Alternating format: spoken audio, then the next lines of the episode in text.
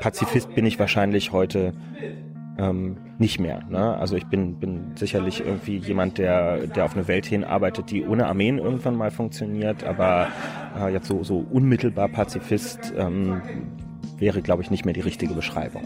Sondern? Ja, ähm, ich glaube, Antimilitarist trifft es, äh, trifft es am besten. Die Realität ist manchmal so traurig. Ähm, mit House of Cards hat das, was wir machen, leider einfach überhaupt nichts zu tun. Du bist hier mit zu Hause. Ich, ja, ich, ich darf mitwohnen. Genau. Fühlst du dich als Teil der SPD-Elite? Gehst hier ein und aus, bist beim, äh, im Vorstand dabei. Naja, objektiv ist das, äh, ist das wahrscheinlich so. So, eine neue Folge Jung Naiv. Wir sind wo? Im Willy Brandt-Haus. Wo bist du? Ich bin Kevin Kühnert, Juso-Bundesvorsitzender. Liebe Hörer, hier sind Thilo und Tyler. Jung und Naiv gibt es ja nur durch eure Unterstützung. Hier gibt's keine Werbung, höchstens für uns selbst. Aber wie ihr uns unterstützen könnt Oder sogar Produzenten werdet. erfahrt ihr in der Podcast-Beschreibung. Zum Beispiel per PayPal oder Überweisung. Und jetzt geht's weiter. Was hat der Juse Bundesvorsitzende mit dem Willy Brandt-Haus zu tun? Die Jusos sind die Jugendorganisation der SPD. Äh, zwar eine kritische Jugendorganisation, aber nicht so kritisch, dass man uns nicht hier schon rausgeschmissen hätte. Und Jusos heißt? Jungsozialistinnen und Jungsozialisten. Das heißt, du bist ein Jungsozialist. Das ist korrekt. Was, was, was ist das? Äh, Gibt's, was verstehst du unter Sozialist sein? Sozialist sein, ähm, also Sozialisten verfolgen das Ziel einer gerechteren Gesellschaft, äh, eine, die nicht nach kapitalistischen Regeln ähm, funktioniert, sondern gemeinwohlorientiert, äh, also nicht die Gesellschaft, in der wir heute leben. Das heißt, wir möchten gerne eine andere Gesellschaft haben. Ist das noch möglich? Mit dieser SPD zum Beispiel? Es wird die Zeit zeigen, ob das mit der SPD möglich ist. Sicherlich nicht mit einer, die bei 20 oder weniger ähm, Prozent stehen wird. Ich glaube aber, dass es auf keinen Fall ohne eine SPD möglich sein wird. Also ich kann mich einfach an wenig große soziale Fortschritte in unserer Gesellschaft erinnern, die gegen die SPD durchgebracht wurden. Eigentlich an überhaupt keinen. Zur SPD kommen wir mal später. Wie, wie bist du politisiert worden? Ich bin ähm, Schülersprecher gewesen bei mir an der Schule, ähm, relativ früh schon und habe mich da halt viel für Kinder- und Jugendbeteiligung eingesetzt. Irgendwann dann auch in meinem Berliner Bezirk damals in Steglitz-Zehlendorf. Ähm, wir haben versucht, so, ein- so ein Jugendbüro einzurichten. Wir haben Unterstützung von Leuten in der SPD dort gefunden. Ich habe dann auch später noch mein Betriebspraktikum in der zehnten Klasse dort gemacht und hatte danach den Eindruck, es ist nicht so schlimm, wie sonst alle immer sagen, wie es in Parteien ist. Und ähm, da kannst du, glaube ich, jetzt mal eintreten. Und dann war ich, seit ich 15 bin, dabei. Warum bist du überhaupt Schülersprecher geworden? Also das war bei bei mir in der Schule war es nur so, ah, naja, die Nerds machen das irgendwie. Vielleicht war ich ein Nerd, weiß ich nicht. Ähm, nee, ich, ich habe da, glaube ich, nie so groß drüber nachgedacht. Für mich war das eigentlich immer eine Selbstverständlichkeit, dass dort, wo es darum geht, sich für andere einzusetzen, dass das was ist, was ich ganz gerne mache. Zieht sich wie so ein Faden eigentlich durch. Hast du als Schülersprecher irgendwas erreicht für deine Mitschüler?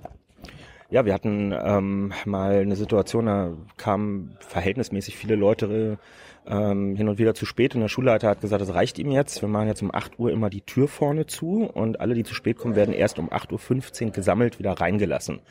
Und er hat gesagt, nee, also es gibt das Schulgesetz auch überhaupt gar nicht her und dann haben wir uns ein bisschen gebettelt und äh, ein paar Wochen später war die Regelung dann wieder aufgehoben und alle durften ihre fünf Minuten wieder zu spät kommen. Hast du es schon noch weiter geschafft, so Landesschülersprecher und so weiter? Ne, ich war Vorsitzender vom Bezirksschülerausschuss in Stege-Zehlendorf. Ein wahnsinnig toll klingendes Gremium, was genau nichts machen kann. Jetzt bist du, wie, wie alt warst du denn, als du dich für die SPD entschieden hast? Äh, da war ich 15. Also es war so 2005. Ich glaube, im Mai bin ich eingetreten damals. Ja. Warst du ein bisschen jung und naiv? Ich meine, alle anderen sind damals aus der SPD ausgetreten, du bist eingetreten? Ähm, das wird ja ganz häufig gefragt, weil tatsächlich, das ist ja der Sommer, wo Schröder Neuwahlen ausgerufen hat. Das war alles kurz nach den Agenda-Reformen und so. Und wird dann ganz oft gefragt, bist du jetzt gegen die Agenda oder für die Agenda eingetreten? Und ehrlich gesagt, das ist jetzt als 15-Jähriger nicht das, was mich so den ganzen Tag umgetrieben hat, sondern es waren eher so meine ganz konkreten Themen vor Ort, die mich da bewegt haben. Und ähm, so das, das kritische linke Denken, wie ich es dann heute pflege, das habe ich ein Stück weit dann auch bei den Jusos gelernt. ne? Wir, bei uns kommen ja Neumitglieder meistens nicht als fertige politische Wesen irgendwie rein, sondern wir sind ja ein bisschen auch dafür da, sie auch zu schulen und zu bilden. Hast du denn mal bei, der, bei den Grünen reingeschnuppert oder bei der CDU oder bei den Linken? Gab's nee. ja auch alle schon. Na, Linke war ja gerade noch so in, in Gründung quasi. Ja, aber da hättest du auch noch richtig was werden können. Ja, die brauchen ja junge Leute. Ja, ob sie so junge Leute brauchen, weiß ich nicht. Nee, ähm, ganz viele erzählen das ja. Also wenn, wenn ich Neumitgliederseminare bei den Jusos habe, gibt es ganz oft welche, die sagen, ja, ich war mal bei der Grünen Jugend und da und dort und habe mir das angeguckt und jetzt bin ich halt hier geblieben. War für mich irgendwie gar keine Option. Also es gab so ein, so ein Bauchgefühl, wo man politisch hingehört. Und ich habe das dann auch gar nicht weiter groß hinterfragt. Das hat sich einfach richtig angefühlt. Aber das Bauchgefühl war damals Mitte oder was? Nee, das Bauchgefühl war, ähm, war schon links. Ähm, ich habe das damals mit der SPD verbunden. Ich gestehe allen zu, die die Zeit vielleicht damals anders erlebt haben, zu sagen, das ist ja nun vielleicht der komischste Moment, als sich linksfühlender Mensch ähm, dann ausgerechnet in die SPD einzutreten. Aber ich habe halt vor Ort andere Erfahrungen gemacht. Ich habe Leute kennengelernt, die für mich mit einem Anspruch von links sein, mit irgendwie wirklichen Werten von Gerechtigkeit und Kampf um Gleichstellung und so, die damit was anfangen konnten. Und ähm, daher habe ich das nicht als Widerspruch empfunden. Dann hast du auch nie ernsthaft darüber nachgedacht, über die Grünen oder die Linken? Nee, war, war wirklich nicht, weil ich die doof fand oder so, aber ähm, also Grün war vielleicht einfach für mich doch zu sehr mit, äh, mit, mit zu viel Ökothemen verbunden, die mich jetzt einfach von Hause aus nicht, ist halt nicht so Priorität Nummer eins gewesen auf meiner Tagesordnung. Auch immer noch nicht.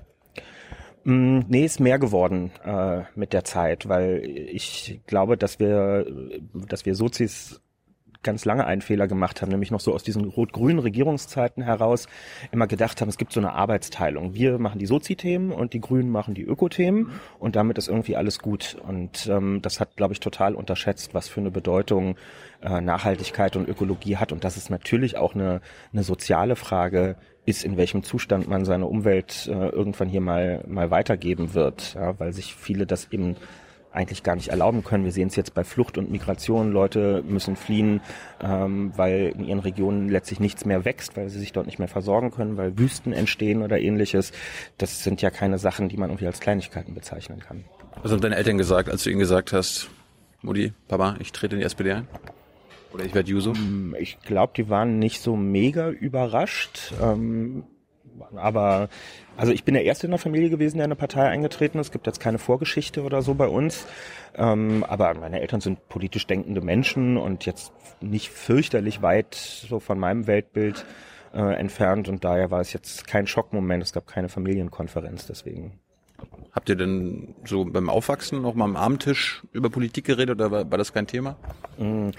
Meine Eltern sind Beamte beide, insofern haben wir vielleicht gar nicht immer so sehr über Tagespolitik geredet, aber vielleicht so über die Auswirkungen von Politik. Also meine Mutter war früher im Sozialamt und ist dann ins Jobcenter mit den Agenda-Reformen gewechselt, weil die ja dann eingerichtet wurden. Und insofern habe ich eine, einen maßgeblichen Aspekt von dem, was die SPD damals auch gemacht hat, irgendwie hautnah zu Hause mitbekommen, wie die das alles aufbauen und was da mit den Leuten so passiert und also nicht so Politisierung, wie man sich das vielleicht vorstellen würde, aber eher auf so einem indirekten Weg. Okay. Kann, ich das so, kann ich das so verstehen, dass Moody abends nach Hause gekommen ist und dir erzählt hat, oh Gott, diese Reform, das, das macht ja also gar keinen Sinn oder okay, das dieser Teil funktioniert gar nicht? Ich habe das gar nicht so in Erinnerung, dass das so mega kritisch unbedingt war oder so Horrorgeschichten, aber äh, es hat einfach bei mir so ein Verständnis geweckt von, okay, da werden in der Politik Entscheidungen getroffen und andere Leute haben Auswirkungen davon, da ändern sich Dinge. Ne? Also Politik bedeutet Entscheidungen zu treffen, die für ganz viele Menschen äh, einfach eine, eine, eine Auswirkung auf das unmittelbare Leben am Ende haben. Und deswegen ähm, ist mein, mein Blick auf Politik einfach auch sehr so über dieses Verwaltungsding gemacht. Und SPD ist ja auch immer eine sehr ähm, also bei uns heißt es immer, wir sind für einen starken Staat und nicht im Sinne von irgendwie so Knüppelstaat, sondern ähm, Dinge, wenn Dinge ordentlich laufen sollen, dann braucht es auch Behörden und sowas dahinter, die das alles organisieren. Es muss Spielregeln geben, jemand muss die durchsetzen, es muss abgearbeitet werden. Und das ist so sehr tief biografisch irgendwie bei mir drin. Hat sich irgendeine deiner Haltung, die du zum Beispiel mit 16 hattest, äh, mittlerweile geändert? Bist du ein bisschen erwachsener geworden? Oh, bestimmt bin ich erwachsener geworden. Jetzt überlege ich, gibt es irgendwas? Also, also man, man hat ja immer, ähm, nein, hat man nicht immer, aber manchmal hat man ja so als Jugendlicher so, auch dann auch so sehr pazifistische Züge an sich. Ähm, ich bin noch bevor ich in die SPD eingetreten bin, wir haben uns als, als Schule, also ein großer Teil unserer Schülerschaft beteiligt an den Anti-Irak-Krieg-Demos. Anfang der 2000er sind damit auf die Straße gegangen, haben quasi auch den Unterricht für geschwänzt und also Phasen, wo, wo ganz viel bei uns auf so einer sehr oberflächlichen Ebene natürlich irgendwie über Pazifismus und Frieden und so geredet wurde.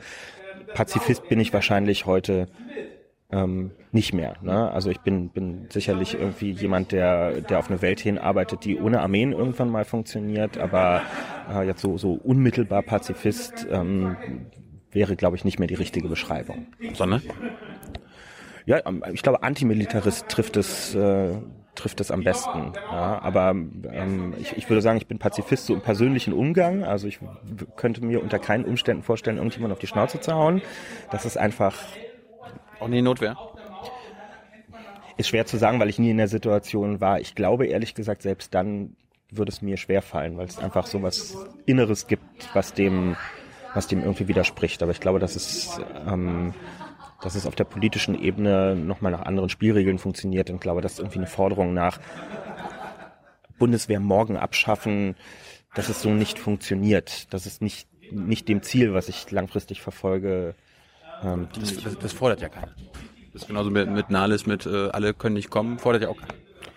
Nee, aber ich wollte einfach nur sagen, das wäre eine Position, das, das wäre wäre keine, die ich vertreten könnte, aber das müsste man ja als konsequenter Pazifist. Ja. ja. da kann ich ja keine Armeen mehr dulden, auch nicht auf Zeit. Die SPD steht ja auch dafür, die mit den Bundeswehreinsätzen angefangen zu haben, mit den, mit, auch mit den Kriegseinsätzen. Das sind ja nicht alles, alle, nicht alle Auslandseinsätze sind Kriegseinsätze. Gibt es da welche, die du kritisch schießt, wo du sagst, die Bundeswehr musste abziehen? Naja, eigentlich kritisch wird es für mich vor allem äh, häufig dann, wenn es so endlos Einsätze werden, ähm, wo, wo es kein Ende mehr für, ja, Afghanistan ist natürlich äh, ein Beispiel dafür, weil sich dann irgendwann die Frage stellt, wenn das Ziel, was man sich mal mit dem Einsatz gesetzt hat, wenn das über Jahre hinweg offensichtlich nicht richtig erreicht werden kann, ja, wenn rund um Kabul keine Sicherheit nach, nach der Vorstellung, wie man sie anfangs hatte, durchgesetzt werden kann, ist das Modell dann nicht vielleicht überdenkenswert? Ja, führt, ist das nicht vielleicht am Thema vorbei? Ich weiß, dass da auch Ausbildung betrieben wird, irgendwie der afghanischen Streitkräfte und so, und dass das auch unabhängig davon ist, aber ähm, also wirkliche Erfolgsmeldungen von dort ähm, sind mir zumindest sehr verborgen geblieben lange Zeit. Und das äh, das, das finde ich dann manchmal, da ist Politik dann manchmal so ein selbsterhaltender Betrieb. Wir machen das jetzt noch so lange, bis irgendwann dann, irgendwann wird sich dieser, dieser Erfolg einstellen, aber vielleicht ist es dann auch einfach naiv. Also Kevin Kühnert sagt raus aus Afghanistan? Ja, wahrscheinlich jetzt nicht morgen. Auch so ein Abzug muss man ja irgendwie ordentlich planen. vor allem muss man immer auch sagen, was dann die Alternative ähm, dazu ist. Ich bin weder Militär noch Afghanistan-Experte. Äh, was ich für mich bewerten kann, ist, dass ich lange von dort nichts Gutes gehört habe und das Gefühl habe, ähm, das ist eine ziemliche Sackgasse. Ähm, ich fände es aber ein bisschen zu, zu populär, irgendwie zu sagen, einfach raus und dann sollen sie halt irgendwie selber sehen, wie sie klarkommen. Ich glaube, es wäre sinnvoll, wenn wir endlich mal unser Versprechen äh, als Bundesrepublik einhalten, was wir seit Jahren geben und nie einlösen, nämlich 0,7 Prozent unseres äh, Haushalts für Entwicklungszusammenarbeit beispielsweise auszugeben. Ja, das hat man mal beschlossen und seitdem ist das nie passiert. Hallo, hast du nicht mitbekommen? Wegen den Flüchtlingsausgaben in Deutschland haben wir diese Grenze erreicht? Ja. Fake News. Ja, bitte. Nee, aber das ist so ein, so ein ganz konkretes Beispiel. Ähm, da könnte man mit relativ wenig Geld relativ viel Gutes machen, wenn es darum geht, irgendwie Schulen aufzubauen, Wasserversorgung zu verbessern, ähm, Leuten irgendwie ähm, ja eine eigene Existenz zu ermöglichen, die auch langfristig funktioniert. Und ähm, das verstehe ich immer nicht, warum das, warum das in so einem reichen Land nicht möglich sein soll, dass wir dieses Versprechen echt mal einlösen. So, Jusos. Bist du da in die Jusos gekommen? Hat man dich mit offenen Armen empfangen? Hat man dich gleich zum Juso-Chef gemacht? Hat 13 Jahre knapp gedauert, ähm, bis das passiert ist. Ähm, ja, ich bin ganz klassisch bei meinen Jusos vor Ort aufgeschlagen in Tempelhof Schöneberg hier in Berlin und ähm, ich bin der Kevin, hallo. Genau, ne, dann trifft man sich zweimal im Monat zur Sitzung, gibt verschiedene Themen, darüber diskutiert. Ich bin, ähm, dann hat man gleich natürlich erstmal einen Bundestagswahlkampf, ne, Mai 2005 eingetreten, September 2005 Bundestagswahl, gleich erstmal volle Bewährungsprobe. Und ähm, Dann habt ihr verloren. dann haben wir verloren, genau. Da konnte ich mich dann schon mal für die nächsten 13 Jahre vorbereiten, wie das so ist, äh, Wahlen zu verlieren. Äh, hat man aber überlebt. Und ähm, ja, da war so eine relativ kurze Phase Alltagsgeschäft. Und Anfang 2006, ähm, also im Frühjahr 2006 wurde der Landesvorstand der Berliner Jusos neu gewählt und ich saß da halt irgendwie so unbedarft in so einer Sitzung drin und irgendwann sprach mich dann jemand an, ob ich mir nicht vorstellen könnte, da irgendwie stellvertretender Vorsitzender zu werden. Ich von zumindest diesen ganzen Abläufen keine Ahnung, und, aber mutig genug gewesen zu sagen, ja, was macht man denn da so genau? Und dann hat man mir das erklärt und dann fand ich das eigentlich immer noch interessant und dann habe ich das gemacht und so war ich nach einem Jahr da im Landesvorstand drin und alles weitere nahm seinen Lauf. Was hast du denn gemacht? Ich meine, wie alt da warst du doch, wenn du mit, war ich dann. Ja. Naja, wie man das dann so macht. Man, man hat so seine Erfahrungswelt, man ist Schüler, man ist Schülervertreter, man setzt sich für Kinder- und Jugendbeteiligung ein. Also habe ich gesagt, gut, ich gehe in dieses Gremium rein, um mich genau um diese Themen auch zu kümmern. Also ich habe dann da in meinem ersten Vorstand Bildungspolitik ähm, ganz viel gemacht. Wir haben uns mit einer Reform des Schulgesetzes in Berlin damals beschäftigt und versucht, da möglichst viel Beteiligung ähm, mit reinzukriegen. Und ansonsten ist so ein Verband wie die Jusos, äh, auch damals bei den Jusos Berlin, da geht es auch einfach darum, Bildungsangebote für die Mitglieder zu machen. Wir haben regelmäßige Seminare, wo wir mit Leuten irgendwo hinfahren, weiterbilden, diskutieren. Ja, also so ein, so ein Jugendverband ist ja, wir, wir machen ja nicht nur Tagespolitik, wir reden ja nicht nur darüber, was macht die Bundesregierung diese Woche gerade, sondern man redet ja auch mal über grundsätzlichere äh, Themen. Ja, was ist in verschiedenen Ländern in dieser Welt im Moment gerade los? Lädt sich Gäste ein, die einem dazu ähm, Sachen erzählen. Man redet darüber, wie müsste Schule nach unserer Vorstellung eigentlich sein. Also mal so visionäre äh, Entwürfe machen und und so weiter und so fort. Gibt ja irre viel. hast du irgendwelche Visionen bisher verwirklicht? Ähm, aus meiner Zeit bei den Jusos Berlin sind so ein paar Sachen übrig geblieben, die wir tatsächlich durchsetzen konnten. Also zum Beispiel wurde letztes Jahr in Berlin der Preis fürs ähm, Sozialticket beim öffentlichen Nahverkehr wurde gesenkt, weil wir immer gesagt haben, das ist eigentlich ein totaler Skandal. Es gibt einen bestimmten Anteil an Geld im Hartz-IV-Satz, der ist für Mobilität vorgesehen. Das waren eine ganze Zeit lang immer irgendwie 25 Euro oder jetzt sind 27 Euro. Aber dieses Sozialticket, was genau für diese Gruppe da ist, hat 35 Euro gekostet. Das heißt, die, die Message an diese Leute ist ja eigentlich, ja, entweder knappst ihr halt von eurem eh schon wenigen Geld woanders was ab, um euch das zu leisten, oder ihr fahrt halt Rad oder geht zu Fuß oder bleibt halt zu Hause und könnt halt nicht teilnehmen. Wir haben gesagt, nee, also es darf maximal so viel kosten, wie für Mobilität im Hartz-IV-Satz vorgesehen ist. Und das haben wir durchgestimmt auf dem Parteitag und jetzt hat Rot-Rot-Grün das in Berlin umgesetzt und das Sozialticket kostet heute 27,50 Euro. Also schon ein ziemlich krasser Erfolg. Das mag kleinteilig klingen, aber das ist für, für zehntausende Menschen in Berlin sind das jeden Monat acht Euro haben oder nicht haben. So 2,6, da warst du noch an der Schule. Du hast ja Abi gemacht, oder? Ich habe zwei acht Abi gemacht, genau. Das war auch als vereinbar mit deiner Juso-Zeit. Ja, das war damals alles noch ganz gut vereinbar. Also ja, unsere Abi-Zeit war relativ äh, relaxed. Leistungskurse Politik und Deutsch. Ach gut. Ja, das war, war eine gute Zeit. Gutes Abi gemacht? 2,5. Also ähm, ich habe mich bei den Sachen, die mir keinen Spaß gemacht haben, habe ich mich nicht reingehängt. Ich habe äh, im Mathe-Grundkurs musste man machen, vier Semester, vier Ausfälle eingesammelt. Ja, das war einfach. Da hatte ich überhaupt keinen Bock, irgendwelche Zeit für aufzuwenden. Das heißt, äh, aus dir wird auf jeden Fall kein Finanzminister. Wahrscheinlich eher nicht, nee. Können Sie das ausschließen, Herr Kühner? Nein, kann ich nicht ausschließen. Man, man, muss, man muss das ja auch nicht können. Hat äh, Schäuble ja auch bewiesen. Der war ja auch kein Volkswirt oder so. Genau. Der war ja, was war er, Jurist oder so. Ne? Ja, und der konnte, der konnte in seiner Zeit an, an der Spitze der CDU ja auch nicht so gut mit Geld umgehen und, und dann trotzdem am Ende die Verantwortung für die Finanzen übernommen. Das ist doch super. Wurden dir schon mal Geld zum Angebot? So als Bestechung oder sowas? Nee. Also ich weiß auch nicht, ob das so lohnenswert wäre, mich jetzt zu bestechen. Ich, hab, ich sitze in keinem, keinem Bundestag oder so. Ich habe nicht mal ein Stimmrecht im SPD-Parteivorstand. Also mich zu kaufen hätte wenig Aussicht auf irgendeine Veränderung am Ende.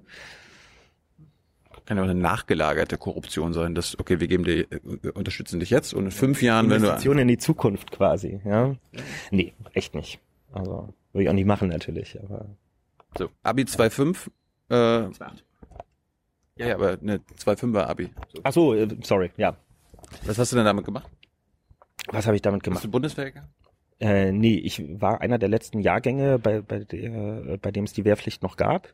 Das heißt, ähm, das war eben auch so diese äh, etwas rebellische Pazifismusphase äh, damals. Das heißt, ich habe erstmal auf allerlei Einladungen vom Kreiswehrersatzamt nicht reagiert und bin da nicht hingegangen.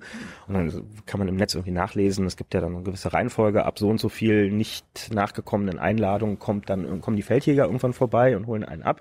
Das war mir dann doch eine Nummer zu krass, also bin ich irgendwie zum, habe ich die letztmögliche Abbiegung genommen und bin dann doch hingegangen, habe mich äh, ähm, da einmal durchgequält durch, durch diesen ganzen Ablauf. Dann saß so eine sehr euphorische Frau am Ende vor mir und hat gesagt, Herr Kühnert, ich habe eine gute und eine schlechte Nachricht für Sie. Die schlechte ist T1, das ist so das höchste der Gefühle, was man damals kriegen konnte, sind sie nicht, weil sie dafür zu klein sind. Das heißt, sie dürfen nicht zum Wachbataillon und ich glaube zur Marine oder nee, also irgendwas anderes ging auch nicht oder Luftwaffe oder so.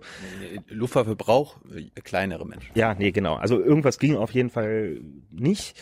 Aber alle anderen Wege stehen ihnen offen und dann kam mein großer Moment und dann konnte ich meine fertig geschriebene Verweigerung in einem Leitsordner ihr auf den Tisch knallen und sagen, bin ich raus, fand ich ganz, ganz groß damals. Schön, dass mir dieser Moment noch geschenkt wurde. Hast du Zivildienst gemacht?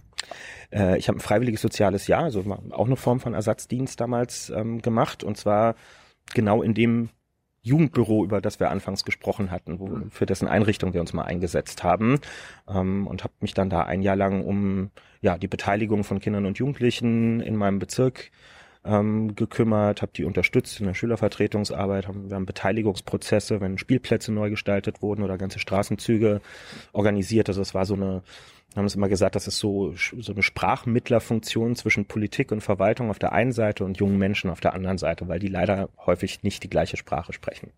So, da war das Jahr rum. Was hast du denn studiert? Äh, ich habe mich reingeklagt dann, weil das ging mit, mit dem 2.5er Abi nicht in ähm, Publizistik und Kommunikationswissenschaften An der FU? an der FU. Uh, das war, da war ein hoher Abischnitt. Wollte ich, wollte ich damals auch. 1-2 oder so. Genau. Und ja, mir jemand vorher den Hinweis drauf gegeben, dass die Unis häufig das so machen, dass sie ähm, also die, die Anzahl der Plätze, die sie zur Verfügung stellen, die ist ja, muss eigentlich streng berechnet werden. Wie viel Platz ist da? Wie viele Leute sind da? Also wie viele äh, Profstellen und so weiter gibt es? Und daraus errechnet sich dann, wie viele Studienplätze müssen zur Verfügung gestellt werden. Und die Unis bemessen das immer ein bisschen zu niedrig und dann klagen Leute. Also das nennt sich dann Kapazitätsklage. Man klagt darauf, dass die Uni zu niedrig berechnet hat. Und der, der Charme an der ganzen Sache ist halt, diejenigen, die klagen, sind die ersten, die profitieren. Das heißt, es wird dann nicht, wenn, wenn der NC 1,2 war, dann werden nicht die Leute mit 1,3 danach genommen, sondern diejenigen, die geklagt haben, werden zuerst dran genommen. So, also haben wir das gemacht und ähm, ja, dann da irgendwie einen Platz bekommen und irgendwie so ein bisschen Findest du das fair, äh, wie unser Bildungssystem funktioniert, dass du quasi als 2,5er Abiturient dich reinklagen kannst, aber der 1,3er Abiturient es nicht geschafft hat? Nein, ich finde Numerus Clausus einfach äh, total unzeitgemäß, ja, weil, also machen wir es jetzt mal an meinem Beispiel, ähm, ich war halt scheiße in Mathe, so und in anderen Sachen, beziehungsweise wahrscheinlich war ich nicht mal scheiße in Mathe, sondern ich habe da halt keinen Bock drauf gehabt, ja, und das ist jetzt so, du kriegst du so ein Zertifikat mit deinem Abi und da steht das halt drauf, diese Zahl 2,5 und das verfolgt dich dein ganzes Leben am Ende. Und es interessiert dann bis zu einem gewissen Grad schon gar keinen mehr, was kannst du wirklich? Es will auch gar keiner mehr wissen, ey, was, wenn ich dich jetzt ein bisschen fordere, was, was passiert dann eigentlich bei dir?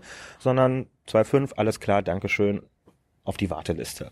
Und ich glaube, dass wir als Gesellschaft unglaublich viele Potenziale und, und kluge Köpfe, naja, vielleicht nicht verlieren, aber zumindest ihnen Wege versperren, ähm, weil wir das, was sie mit 16, 17, 18 gemacht haben oder wozu sie damals in der Lage waren, so als gesetzt betrachten für ihr ganzes weiteres Leben. Und das ist eigentlich ganz schön, also ich finde das total formalistisch und auch null individuell. Bist du jetzt Publizist? Nee, bin ich nicht, weil ich dieses Studium auch irgendwann äh, dann sein gelassen habe. Leider hat leider irgendwie ganz schön lange gedauert. Ähm, Ja, ich habe ich hab ja meine Studien auch nicht beendet. Ich habe immer nach circa drei Semestern gemerkt, dass es vorbei war. Ich habe aber dann immer noch mal zwei, zwei weitergemacht. wie, wie oft hast du das gemacht, das Spiel? Zweimal. Na, immerhin. Ja, ich habe relativ spät war bei mir erst der Punkt, wo, wo ich so für mich festgestellt habe, nee, das, das ist eigentlich nicht das, worauf du hinaus wolltest. Ich hatte halt Studieren oder Publizistik? äh, Publizistik. Also ich hatte das irgendwie mit dem für mich relativ klaren Ziel gemacht, irgendwas mit Journalismus zu machen am Ende. Was genau war gar nicht so wichtig, aber Journalismus fand ich fand ich eine gute Sache und habe irgendwann dann gemerkt, nee, du wirst hier auf alles Mögliche vorbereitet, aber nicht auf Journalismus. Vielleicht war das auch naiv, vielleicht wird man gar nicht in einem Studiengang wirklich so auf Journalismus vorbereitet, aber ich hatte das Gefühl, aus uns werden PR-Leute gemacht und ich habe keinen Bock gehabt auf PR. Also mir ging es nicht darum, irgendwelche Produkte am Ende zu verkaufen und zu vermarkten, ähm, sondern irgendwas zu machen, wofür ich halt brenne. Und das, da, da habe ich mich damit nicht drauf vorbereitet gefühlt. Und dann habe ich hab ich sein lassen. Ja. Und dann? Da habe ich eine Zeit lang erstmal nur gearbeitet, äh, auch ähm, Kino oder was? in einem Callcenter. Ähm, ja, dreieinhalb Jahre lang insgesamt. Wen? Mit wem hast du da geredet? Ähm, also es ist glücklicherweise ähm, inbound gewesen. Also die Leute haben mich angerufen, ich musste nicht andere anrufen, das wäre mir äh, zu creepy gewesen. Ähm, ja, war, war Kundenservice äh, von einem Versandhändler und ähm, ja, bei uns haben Leute angerufen und gefragt, wo ihr Paket bleibt und wollten was bestellen und was mit ihrer Rechnung nicht in Ordnung ist und ob sie auf Raten bezahlen können und so. Und so ging die Zeit. Was, ler was lernt man da über die Gesellschaft, wenn man drei Jahre lang im Callcenter arbeitet? Also es soll jetzt nicht so, nach so einer sozialdemokraten Pflichtantwort klingen, aber viel, viel, viel mehr als bei den Leuten, die angerufen haben, habe ich gelernt, was da um mich herum eigentlich in diesem Büro passiert ist, weil alles, wor- worüber ich mich aufregen kann auf dem Arbeitsmarkt, hat eigentlich in diesen vier Wänden dort stattgefunden. ne? Wir haben es irgendwie klassisch zu Weihnachten mit äh, Leiharbeit zu tun gehabt, weil dann Leute reingekommen sind, die so die, die Stoßzeiten quasi mit abdecken mussten und die dann danach auch ganz schnell wieder in der Versenkung verschwunden sind. Wir haben immer Kettenbefristungen gehabt, also immer so Jahresverträge abgeschlossen. Es gab so völlig alberne Erfolgsprämien, wo irgendein Mensch in einer stillen Kammer die Produktivität des gesamten Teams ausgerechnet hat und dann hast du, je nachdem wie produktiv der Monat war, pro Arbeitsstunde, also die Spanne ging dann zwischen 0 und 1 Euro und wenn es ein guter Monat war, hast du pro geleistete Arbeitsstunde, weiß ich nicht, 76 Cent oder so noch draufgeschlagen bekommen. Wenn es ein schlechter Monat war, waren es halt 43 Cent oder so. Ja, äh, waren aber auch einfach scheiß Löhne. Insofern ähm, hat das den Kohl dann auch nicht mehr fett Da gemacht. gab es ja noch keinen Mindestlohn. Ähm, nee, da gab es dann tatsächlich noch keinen Mindestlohn. Was hast du denn verdient? Na, wir, wir hatten, wir haben bei 57 angefangen, so für die Probezeit, dann bist du danach auf 8,50 gegangen und dann plus irgendwie diese, diese Stundenaufschläge. Also ich weiß, es haben Leute zu der Zeit noch deutlich schlechter verdient. Ne? Es ist jetzt, äh, man hätte es schlimmer treffen können, aber toll war es natürlich trotzdem nicht. Ja. Aber wie das dann häufig so ist, also der Laden war, war dann schon länger kein Start-up mehr, sondern ist dann auch von einem größeren Konzern ähm, gekauft worden. Aber es, sie haben noch so versucht, diesen Stil eines Startups aufrechtzuerhalten. Also standen zwei Kicker draußen, so im Freizeitbereich mit drin und es gab eine Kaffeemaschine, an der man sich immer umsonst bedienen konnte und äh, alle duzten sich irgendwie bis ganz nach oben und ähm, ja, es war, war so dieses, dieser Eindruck, der da vermittelt wurde, hey, Bezahlung ist vielleicht nicht so geil, aber hast eine gute Zeit hier, ein Kreuzberg, so ein Gebäude mit Dachterrasse, naja. Dreieinhalb Jahre und dann? Nochmal Studium oder Dann eigenes Startup? ja, das wäre, glaube ich, nichts für mich. Bin Nicht so der Unternehmertyp. Ähm, dann, dann wieder Studium, dann Fernuni, also jetzt seit, äh, seit zwei Jahren mittlerweile. Äh, Fernuni Hagen. Politik halt, wie, wie man das dann so Internetstudium. macht.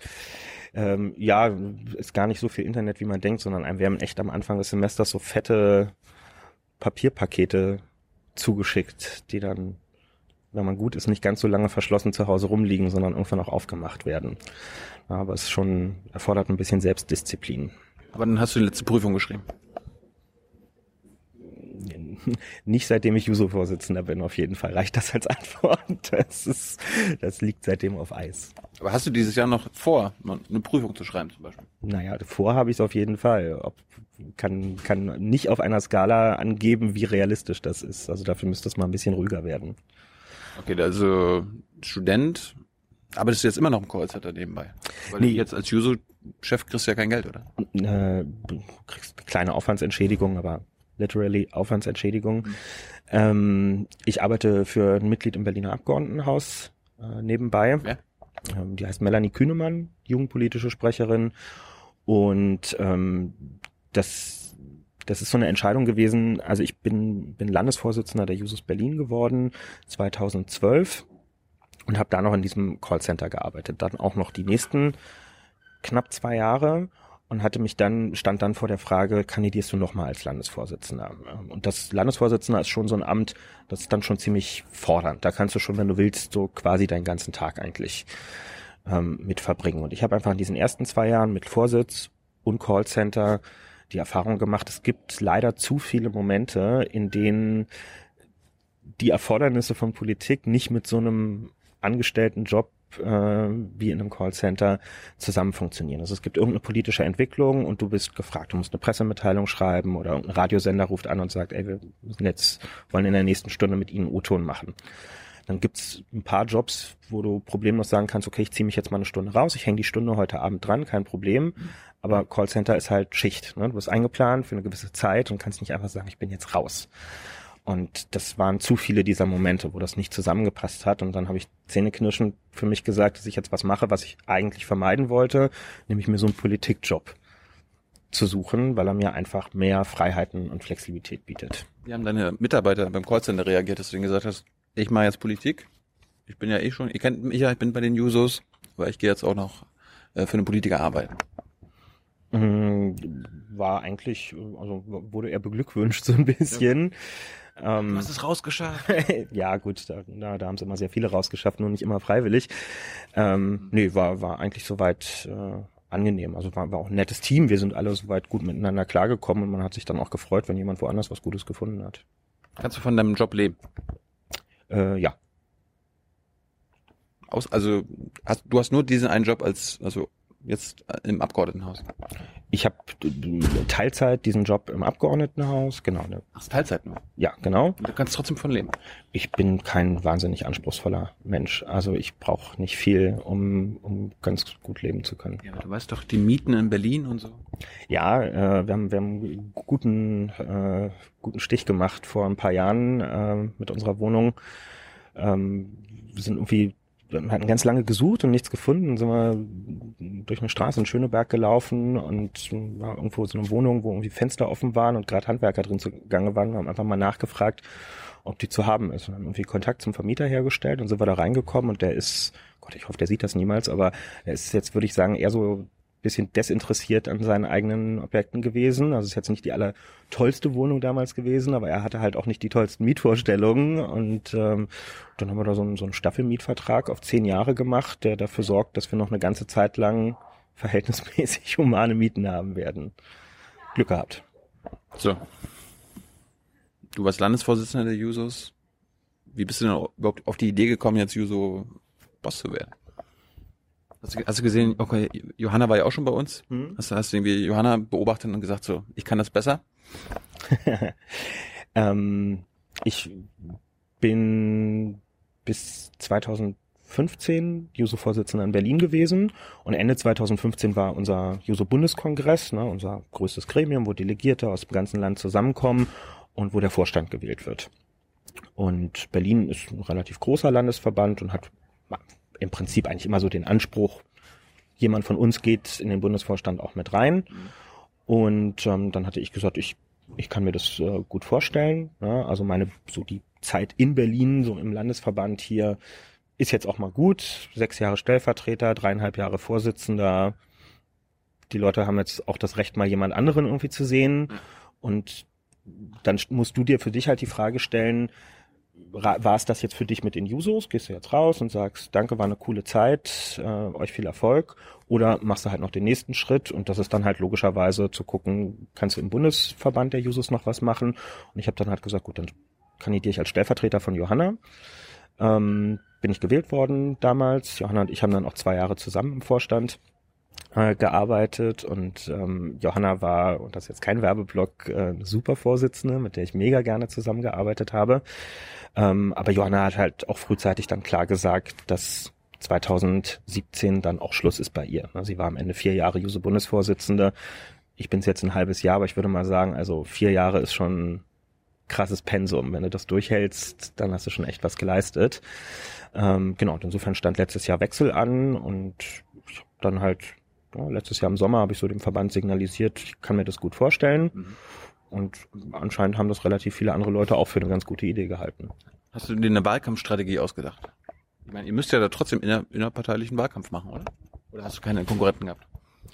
Ähm, es ist niemand am Ende gegen mich angetreten auf dem Bundeskongress, aber es wäre jetzt wahrscheinlich gelogen zu sagen, dass sich nicht andere auch interessiert haben äh, für das Amt und sich das auch hätten vorstellen können. Naja, klar, und dann, dann spricht man halt ähm, viel miteinander. Ne? Also was, was sind deine Vorstellungen, was sind meine Vorstellungen? Ähm, was bedeutet das aber auch so für den persönlichen Aufwand? Also ich habe einfach den großen Vorteil, ich bin Berliner, für mich sind die Wege hier kurz. Ne? Also wir hatten festgehalten, es ist letztlich ein Ehrenamt, was wir da machen. Wenn ich jetzt irgendwo aus Freiburg oder so kommen würde, wäre das schon ein ziemlich krasses Problem, weil du musst einfach regelmäßig auch hier ähm, im, im Büro mal sein. Es gibt irgendwie Absprachen zu treffen, die man auch nicht nur über das Telefon äh, oder per Mail machen kann.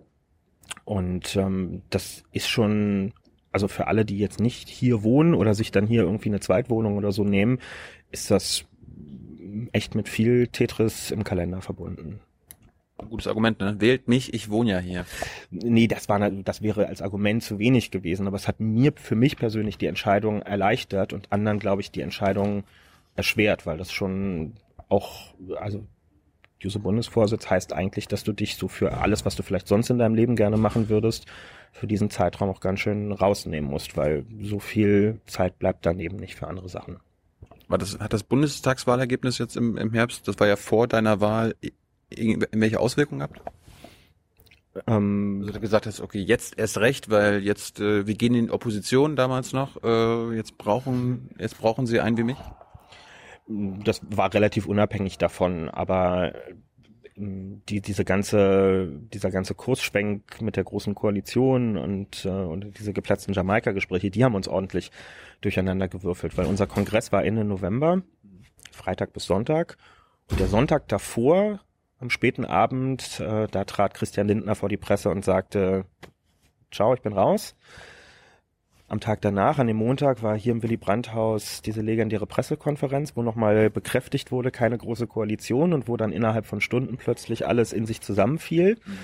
Und vier Tage später, Freitagabend, da war ich gerade eine Stunde gewählt, war Martin Schulz dann beim Juso-Bundeskongress in Saarbrücken und hat diese legendäre Rede gehalten, wo er gesagt hat, ich strebe gar nichts an. Und das ist schon, das war schon eine krasse Zeit, so, weil wir, wir waren eingestellt auf vier Jahre wo die SPD in der Opposition ist. Und das heißt dann halt für uns Jusos auch, wir stehen nicht so krass im öffentlichen Fokus, weil wenn, wenn jemand gesucht wird, um die Regierung zu kritisieren, dann wird halt die SPD gefragt und nicht die Jugendorganisation der SPD, wohingegen wir natürlich immer mehr gefragt werden, wenn die SPD selber in der Regierung ist, weil das interessiert Leute immer, wenn die eigene Jugendorganisation Kritik an den, an den Leuten hat. Ja, also wir waren eingestellt auf ruhige vier Jahre, wo wir viel intern, programmatisch arbeiten, unsere Neumitglieder schulen und so weiter. Und innerhalb von fünf Tagen wendet sich das ganze Blatt und einem wird eigentlich klar, okay, unser Bundeskongress ist die erste größere Parteiveranstaltung nach dieser krassen Kehrtwende. Und dann sind im Büro Dutzende Presseanfragen eingegangen. Alle wollten plötzlich da sein, wollten diese Rede von Schulz hören, wollten wissen, was wir dazu sagen. Ähm, und das war also wie in so einer Zeitmaschine irgendwie diese, diese Tage dazwischen. Ein bisschen wie im Rausch? Das ist es dann später geworden. Ah, ja. ähm, also, weil wir, wir konnten das ja alles überhaupt gar nicht planen, was danach kam. Es kam jetzt häufig die Frage, ähm, diese No-GroKo-Kampagne auch, wann, wann habt ihr das entschieden, das so zu machen und wie habt ihr das geplant?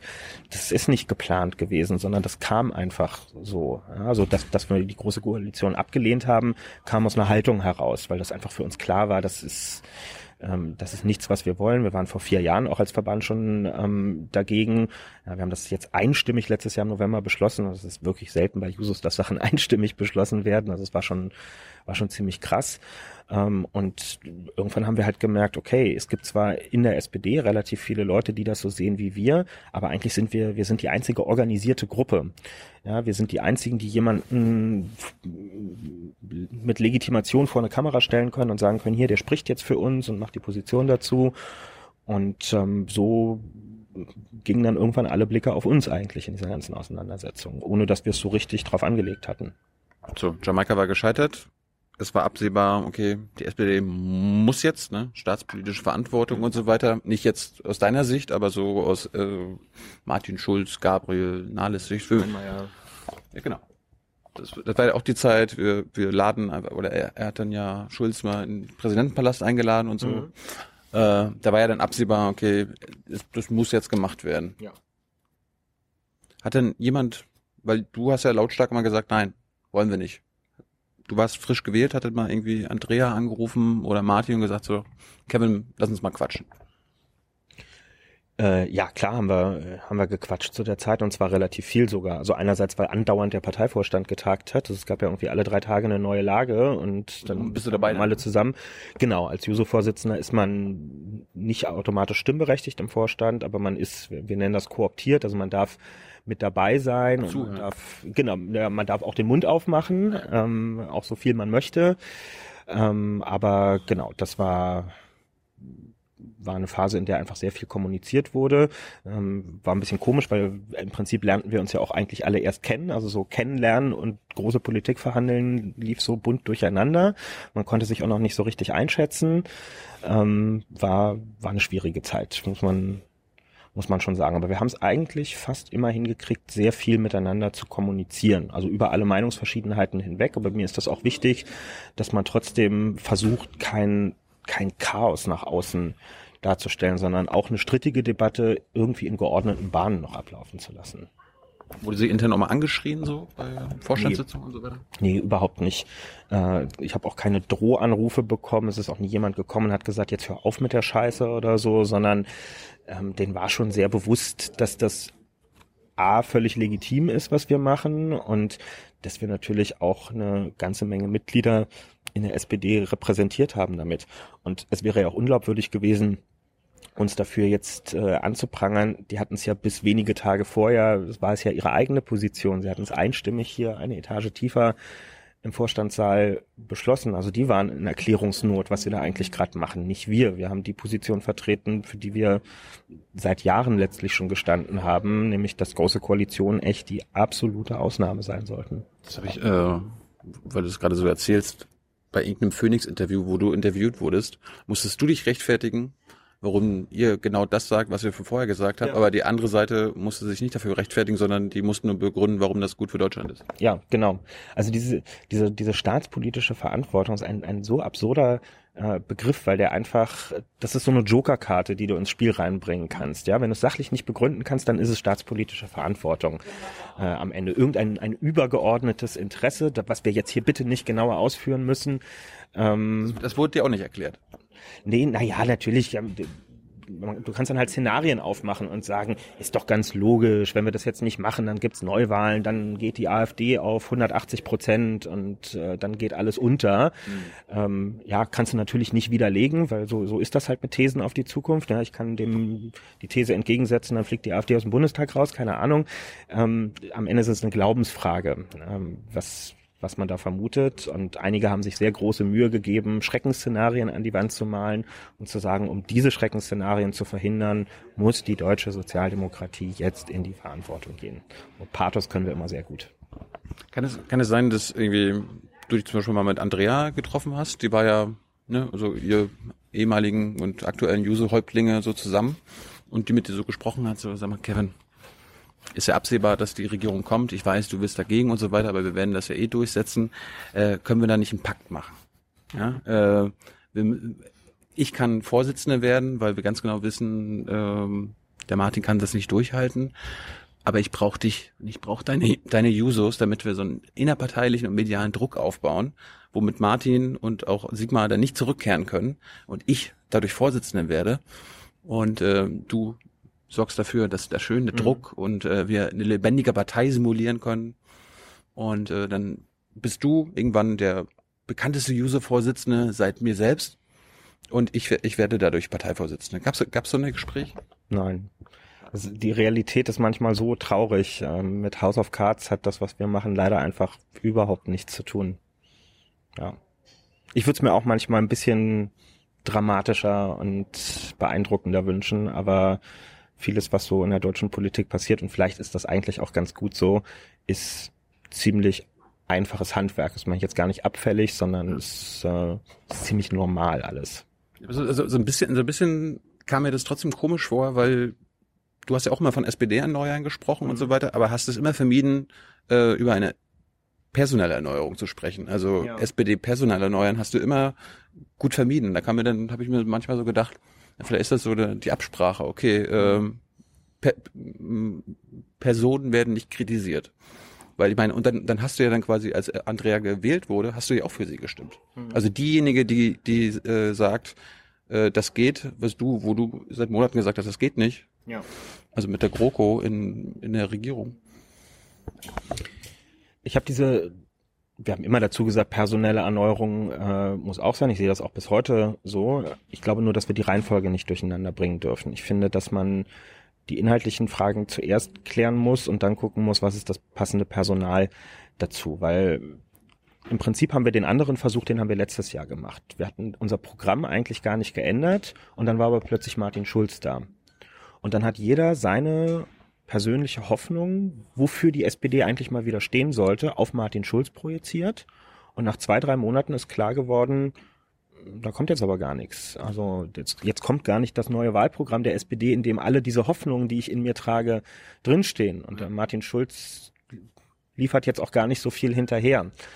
Ähm, und ich, ich fand diese ganze Zeit sehr prägend äh, im letzten Jahr, weil es sehr klar gemacht hat, dass, dass es nicht über Einzelpersonen funktioniert. Ist vielleicht auch gut, dass es nicht so funktioniert, sondern dass man schon dass man auch ein bisschen Arbeit reinstecken muss, auch wirklich so ein Programm dahinter zu ändern und dass dann nicht einfach mal jemand kommt und sagt, hier, ich habe mal was aufgeschrieben, sondern dass das auch, auch zusammen erarbeitet werden muss. So. Und trotzdem mache ich mir keine Illusionen. Die Glaubwürdigkeit von Politik hängt am Ende an Gesichtern. Und wenn ich mich im Moment umgucke, wie jetzt auch dieser ganz langsam beginnende Erneuerungsprozess wieder kommentiert wird von außen, dann ist mir schon sehr klar, dass offensichtlich viele an unserer Parteispitze einen Großteil ihres Vertrauens aufgebraucht haben. Und ich bin mir auch nicht sicher, ob wir das nochmal oder ob die das nochmal ähm, zurückgewinnen werden. Warum ich Andrea Nahles trotzdem gewählt habe auf dem Parteitag, ist... Ähm, meine, damit hast du deine Glaubwürdigkeit auch riskiert. Es, es, es, wäre ja. wär doch konsequenter gewesen, hättest du gesagt, hier, die Simone Lange, die will auch vieles anders machen. Mhm. Ich weiß, dass sie jetzt nicht gewinnen kann, aber ich will hier ein Zeichen setzen und meine grundsätzliche Haltung zum Ausdruck bringen. Also das Allereinfachste wäre erstmal gewesen, gar nicht zu sagen, wen man wählt. So, das ist mir wichtig gewesen, ähm, das transparent zu machen, weil ähm, ich mein, mein Anspruch ist nicht, immer Leuten nur nach dem Mund zu reden, sondern wenn ich das Gefühl habe, du vertrittst halt auch mal eine Position, die ein bisschen schwieriger vermittelbar ist, dann will ich die trotzdem sagen, um auch die Möglichkeit zu haben, zu erklären, warum ich zu dem Schluss komme und vielleicht noch Leute zum Nachdenken ähm, zu bringen. Ich habe vor der Situation gestanden bei der Wahl Nahles Lange, dass ich beide Optionen nicht für optimal gehalten habe. Wenn ich eine Vorsitzende mehr hätte backen müssen, hätte die anders ausgesehen ähm, als die beiden. Ähm, die eine hat das Defizit schon jahrelang dabei zu sein und ähm, verbunden zu sein mit der ganzen Politik, für die die SPD auch kritisiert wurde. Nicht mit allem davon. Ähm, also Andrea Nahles, ich, ich empfehle immer den Selbstversuch, ihr mal vorzuwerfen, sie sei irgendwie eine Agenda-Politikerin. Da kann die einem aber... Ich habe es probiert. Ja. Mhm. Das, wie, wie ist es ausgegangen? Das, ich erinnere mich nur, sie war damals gegen Hartz IV und dann hat sie bei mir Hartz IV verteidigt. Gut, okay. Also, es also sie ist zur Agenda-Politikerin geworden, wie ich sie richtig verstanden habe. okay, gut. Mhm. Ja, aber hat sie das nicht mit auf den Weg gegeben? Das hat sie doch auch irgendwie, als sie SPD-Vorsitzende geworden ist, meinte sie so, naja, wenn man Juso-Chefin ist und so weiter, weil sie wurde damals auch mit den eigenen Bildern konfrontiert, mhm. dann ist man noch ein bisschen naiv und dann in, in, den Jahrzehnten lernt man dann, was man so alles wissen muss. Ja, ich finde es auch normal also jetzt nicht Grundsätze über Bord zu werfen, aber dass man nicht ein Leben lang die gleichen Glaubenssätze von sich gibt, das geht ja den allermeisten so. Ich finde nur, dass man eine gewisse Haltung äh, sich bewahren muss. Und ja, aber es ist schon auffällig, dass äh, die meisten prominenten Ex-User-Vorsitzenden immer von links in die Mitte oder mhm. nach rechts gerückt sind. Ja. Darum habe ich jetzt Angst um dich. Ja, ich weiß, dass die, die Angst haben viele. Äh, vielleicht habe ich die sogar ein bisschen selber auch. Ähm, ich glaube nur, es ist mal ein bisschen zu kurz gegriffen, weil ehrlicherweise fallen einem dann immer so zwei, drei Namen ein, aber es gibt, gab schon zwei Dutzend Juso-Vorsitzende äh, in den letzten Jahrzehnten und äh, die allermeisten davon sind diesen Weg nicht gegangen und ehrlich gesagt, äh, bei aller berechtigten Kritik, Andrea Nahles ist jetzt auch nicht Gerhard Schröder. Also wir bewegen uns schon noch auf einem anderen auf einem anderen Level. Das, das würde mir wirklich Angst machen, wenn ich da irgendwann mal rauskommen würde. Aber zurück zu dem Parteitag. Ähm, es waren deshalb beides nicht optimale Optionen, weil die eine nicht für Erneuerung steht. Das hat sie ja richtigerweise auch selber auf dem Parteitag gesagt. Ich bin kein neues Gesicht und ich bin auch nicht die Erneuerung. Und die andere Kandidatin, Simone Lange, hat eine Kritik an der Partei vorgetragen, mit der ich zu 95 Prozent übereinstimme, wahrscheinlich die allermeisten bei den Jusos und darüber hinaus. Nur ich hatte nicht das Gefühl, dass wir einen Mangel an Kritik und Aufarbeitung der letzten Jahre hatten, sondern wovon wir definitiv einen Mangel haben, ist, sind Ideen, was wir eigentlich stattdessen in Zukunft machen wollen. Und da habe ich relativ wenig gehört. Ja, und also genau genommen habe ich so gut wie gar nichts gehört, weil auch ich entschuldige mich für Hartz IV bei Leuten. Ich finde es eine total gute Geste. Ich sage das auch schon seit Jahren, dass man dieses Kapitel, glaube ich, relativ einfach, nicht beenden, aber mal auf eine sachliche Ebene wieder zurückholen kann, wenn man einfach mal was ganz Menschliches macht, nämlich zu sagen, hey, wir haben auch Fehler gemacht, ja. so wie die meisten Menschen Fehler machen. Sorry, und wir reden auch überhaupt gar nicht drum herum. Nur damit ist immer noch nicht die Frage beantwortet, was kommt denn nach Hartz IV? Es ist einfach zu sagen, wir müssen Hartz IV abschaffen. Aber was kommt danach? Wie sieht dieses Sozialsystem dann eigentlich aus? Das, äh, das und viele andere Fragen sind nicht beantwortet worden. Und ich muss auch ehrlich sagen, ich will jetzt überhaupt gar nicht nachtreten, aber ich fand es auch komisch, so eine öffentliche Debatte anzuzetteln mit der gesamten Parteispitze um die Frage, wie viel man jetzt reden darf auf dem Parteitag. Dann kriegt man, war übrigens gar kein großer Dissens, aber dann kriegt man eine halbe Stunde und redet dann 16 Minuten am Ende auf dem Parteitag. Ne? Das ist jetzt, das war ihre Chance, eine halbe Stunde darüber zu reden, wie sie sich die SPD vorstellt, wie die aussehen soll, was die alles machen soll in den nächsten Jahren. Und das ist kam halt einfach nicht so viel. Und ich habe mir auch vorgestellt, ich sitze nun ja also alle paar Wochen in diesem Vorstand drin. Ich hätte mir vorgestellt, sie sitzt da als Einzelkämpferin drin. Ich glaube, die Ernüchterung wäre nach, nach wenigen Wochen so riesig gewesen. Jetzt nicht nur bei ihr persönlich, sondern auch nach außen, weil das Signal wäre gewesen, wow, ähm, SPD wählt krasse Agenda und Hartz-IV-Kritikerin an die Spitze, jetzt wird alles anders. Aber sie hätte ja so gut wie niemanden an ihrer Seite gehabt in diesem Gremium, um da Außer dich Schlüsse. Ja, aber ich habe ja nicht mal eine Stimme in diesem Gremium. Das ist ja, da sitzen 44 andere, die Stimmrecht haben, ähm, ganz viele Bundestagsabgeordnete und so darunter.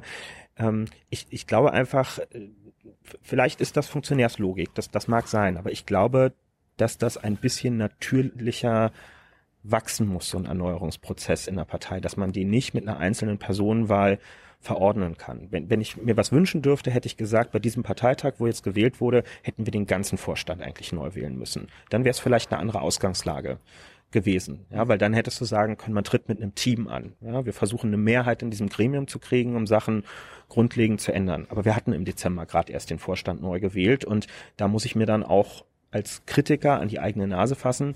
Wir haben es damals verpasst, Leute aufzustellen. Damals lief die GroKo-Debatte schon. Man hätte sagen können, sorry, was macht ihr hier eigentlich gerade? Dann, dann machen wir es halt.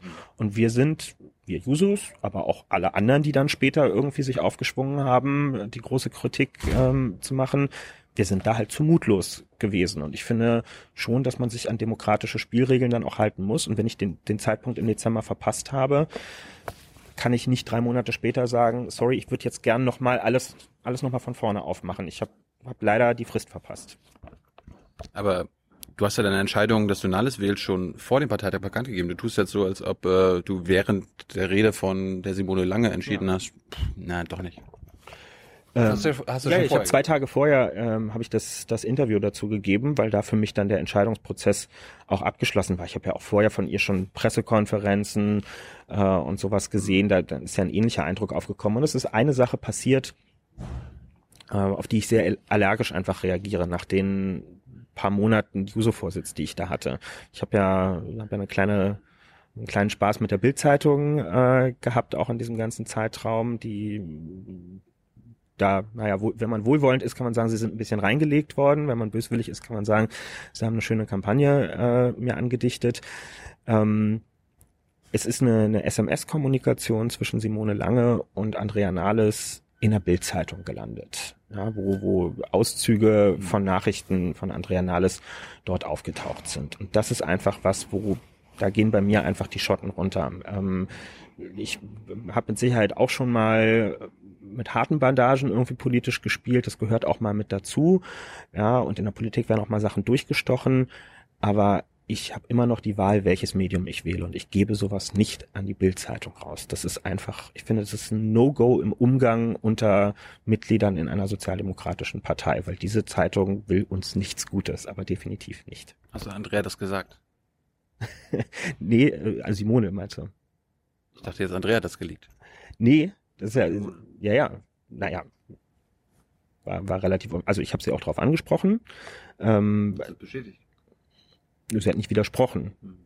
Na, also wie, sie war ja zu Gast auch vom Parteitag dann nochmal im Parteivorstand und ähm, habe das genau dort auch auch ausgeführt, ähm, warum ich dann auch zum Beispiel vor dem Parteitag nicht nochmal das Gespräch persönlich mit ihr gesucht habe, mhm ähm, weil wenn, wenn die Vertraulichkeit der Kommunikation nicht gewährleistet ist, dann, dann ist das einfach eine schlechte Grundlage. Ja, ich habe eigentlich hier immer die Erfahrung gemacht, egal wie sehr ich mit Leuten über Kreuz lag, das, was man am Telefon oder so miteinander besprochen hat, das ist immer dort zwischen den vier Ohren auch ähm, geblieben. Und das, das muss auch die Grundlage von Zusammenarbeit sein, wenn man in einer Partei unterwegs ist, weil sonst belauern sich irgendwann alle und dann wird überhaupt nichts mehr offen geäußert und dann kann man den Laden irgendwann zumachen. So funktioniert's nicht. Jetzt hast du ein Büro im Willy Brandt-Haus ich, auch ein häufiger Irrglaube, ich habe gar kein Büro, sondern die Jusos haben hier. Du bist hier mit zu Hause. Ich, ja, ich, ich darf mitwohnen. Genau. Fühlst du dich als Teil der SPD-Elite? Gehst hier ein und aus, bist beim, äh, im Vorstand dabei. Naja, objektiv ist das, äh, ist das wahrscheinlich so. Ne? Also ich, ich habe gewisse Privilegien. Ich darf an diesen Parteivorstandssitzungen teilnehmen, ich darf dort mitreden. Ich, in meinem Handy sind diverse Telefonnummern von Leuten, deren Telefonnummern normale Parteimitglieder sonst nicht haben. Ähm, ich habe hier so eine Karte, mit der man hier durch die Türen äh, durchgehen kann. Also nach, nach objektiven Kriterien wenn man das als Elite bezeichnen will, ist das wahrscheinlich so. Ich fühle mich aber nicht so und ich versuche, versuche damit nichts zu machen, was irgendwie, was nicht der Sache dient. Ist das wie eine Blase? Ich meine, du bist jetzt ja nicht, noch nicht lange hier. Mhm. Gibt es eine Blase? Oder mehrere Blasen vielleicht sogar? Ähm, ich glaube, in Großorganisationen ist das normal. Wir sind ja die SPD oder auch dieses Haus ist ja hier nicht nur ein Arbeitgeber irgendwie. Wir sind ja nicht ein Versicherungsunternehmen, wo die Beschäftigten morgens um acht reingehen und um 16.30 Uhr wieder rausgehen und den Rest des Tages beschäftigen sie sich mit ihren Hobbys, sondern alle, die hier arbeiten, sind auch Sozis. Äh, alle, die hier ein- und ausgehen, größtenteils zumindest, sind Sozis und ähm, sind ja Mitglied in dieser Partei, weil das auch, sie sind ja mal als Ehrenamtliche hier zumindest eingetreten und die meisten hier engagieren sich auch in ihren Ortsvereinen vor Ort und so. Das heißt, das ist so eine, so eine Mischung aus Job und Freizeit und Berufung oder was auch immer, wie auch immer man das bezeichnen will. Und insofern ist es für viele hier auch eine, eine Lebenswelt, äh, in der man sich bewegt. Und ja, wenn, wenn man will, ist das natürlich auch eine Blase. Ne? Keine komplett abgeschlossene Blase, aber sie funktioniert schon auch ein bisschen in sich. Gehört das zum, zum, zu deinem, zu deiner Forschung von SPD-Erneuern, dass man zum Beispiel die Blase ein bisschen zum Platzen bringen lässt? Das ist immer wünschenswert und ich glaube, da würde hier auch niemand widersprechen, ähm, wenn man den Wunsch äußert, das Ganze ähm, ein, ein bisschen zu öffnen, ähm, mehr Leute auch an dem Erneuerungsprozess zu beteiligen, die jetzt nicht schon seit 30 Jahren den Blick in den Strukturen der SPD haben. Ich finde trotzdem, dass wir aufpassen müssen, nicht in so eine Selbstbeschimpfung abzurutschen. Also es gibt äh, in Parteien genauso wie in Gewerkschaften oder Kirchen gibt es irgendwie so häufig diesen Effekt zu sagen, wir sind unser eigenes wir sind unser eigenes Problem und lass uns einfach alle alten Strukturen abschaffen, lass uns den Ortsverein abschaffen und wir sind jetzt nur noch irgendwie so ein, so ein hippes Internet-Ding und organisieren uns in irgendwelchen Foren und schreiben da alles äh, rein, was uns irgendwie bewegt und dann wertet das irgendein Algorithmus aus und schreibt daraus ein Parteiprogramm oder so. Nee, also ich bin schon auch froh, dass die SPD auch ein, auch ein sozialer Ort ist, wo auch Leute hingehen, weil sie dort auch ein Zuhause finden. Ja, also in unseren Ortsvereinen, in diesen Gruppen vor Ort, in so kleinen Städten und Gemeinden sitzen halt auch einfach Leute, die ähm, die pflegen dort Austausch zu anderen Menschen, die haben dort die Möglichkeit, mal über Politik zu reden, was sie vielleicht sonst nicht haben so sehr. Ja, sind Ältere dabei, die kommen mal zu Hause raus, es sind Jüngere dabei, die lernen politisches Denken und Diskutieren in diesen Runden. Das ist ein, ein Wert an sich. Da muss nicht immer gleich ein neues Grundsatzprogramm rauskommen, sondern so funktioniert Demokratie äh, auch, dass Leute immer wieder herausgefordert werden, sich mit anderen Gedanken auseinanderzusetzen. Da finde ich erstmal nichts Schlimmes dran. Was muss in der SPD passieren, damit du dein Parteibuch zurückgibst? Eine ganze Menge muss da passieren. Ich habe einmal einen Moment gehabt, wo ich relativ kurz davor war. Das war, als wir Thilo Sarrazin nicht aus der Partei rausgeschmissen haben. Das fand ich, finde ich bis heute, also muss ja dazu sagen, es, es war ja keine inhaltliche Begründung, warum man nicht rausgeschmissen wurde, sondern ähm, leider setzt, oder nee, leider ist vielleicht falsch, das Parteiengesetz in Deutschland setzt sehr, sehr hohe Hürden, um Leute aus Parteien rauszuwerfen. Mhm. Ähm, aus guten Gründen, damit nicht irgendwie so ein Vorstand willkürlich sich die Mitglieder aussuchen und nach seinen Vorstellungen zusammensetzen kann. Aber in diesem Moment ist es natürlich zum, zum Kotzen einfach äh, gewesen, dass der noch ein Recht haben soll und ja bis heute hat, Teil dieser Partei zu sein und letztlich ja seine Öffentlichkeit überhaupt nur dadurch bekommt, sagen zu können, ich erzähle zwar das gleiche wie die Leute von der AfD, aber hey, ich bin der mit dem roten Parteibuch, äh, total spannend. Das finde ich das finde ich wahnwitzig und da war ich richtig frustriert. Gibt es irgendwelche Regierungshandlungen, die die SPD mitträgt oder irgendwelche inhaltlichen Sachen, wo du sagen würdest, okay, das ist meine rote Linie? Ich Ahnung, dass Olaf Schäuble äh, dafür verantwortlich ist, dass Griechenland aus dem Euro rausgeschmissen wird oder die Bundesregierung Jerusalem als Hauptstadt Israels anerkennt. Ja. Ich, ich würde es mal so sagen. Ähm, es gibt ganz viele Themen, auch welche, die die SPD schon beschlossen hat, die stellen für mich inhaltlich eine rote Linie dar. Aber am Ende muss ich mir die Frage stellen, also ich, als politisch denkender Mensch oder als SPD-Mitglied, mich gibt's ja nicht, um die SPD zu erhalten. Ich fände ganz schön, wenn es die SPD weitergibt, weil es für mich auch ein wichtiger Ort ist, aber mein gesellschaftliches Ziel ist ja nicht der Erhalt der SPD, sondern mein gesellschaftliches Ziel ist, Gerechtigkeit herzustellen, Gleichstellung herzustellen, für Frieden zu sorgen und so weiter. So, das zur, heißt, Not, zur Not ohne die SPD solche Ziele könnte man ja vielleicht, lassen wir uns auf das Gedankenexperiment ein, auch ohne die SPD erreichen. So. Und jetzt muss ich mir überlegen, wenn ich an den Punkt komme, wo ich sage, die SPD beschließt gerade so viel Scheiß und ich glaube nicht, dass das noch umkehrbar ist, ähm, wird es besser, wenn ich rausgehe? Und was, was kommt dann stattdessen? Also was ich ja am Ende will, wir sind eine Demokratie, ich will Mehrheiten in der Gesellschaft für die Art von Zusammenleben, wie ich sie mir vorstelle. Und wird das jetzt wahrscheinlicher, wenn ich aus der SPD rausgehe und wenn die SPD vielleicht stirbt irgendwann? Oder wird es unwahrscheinlicher?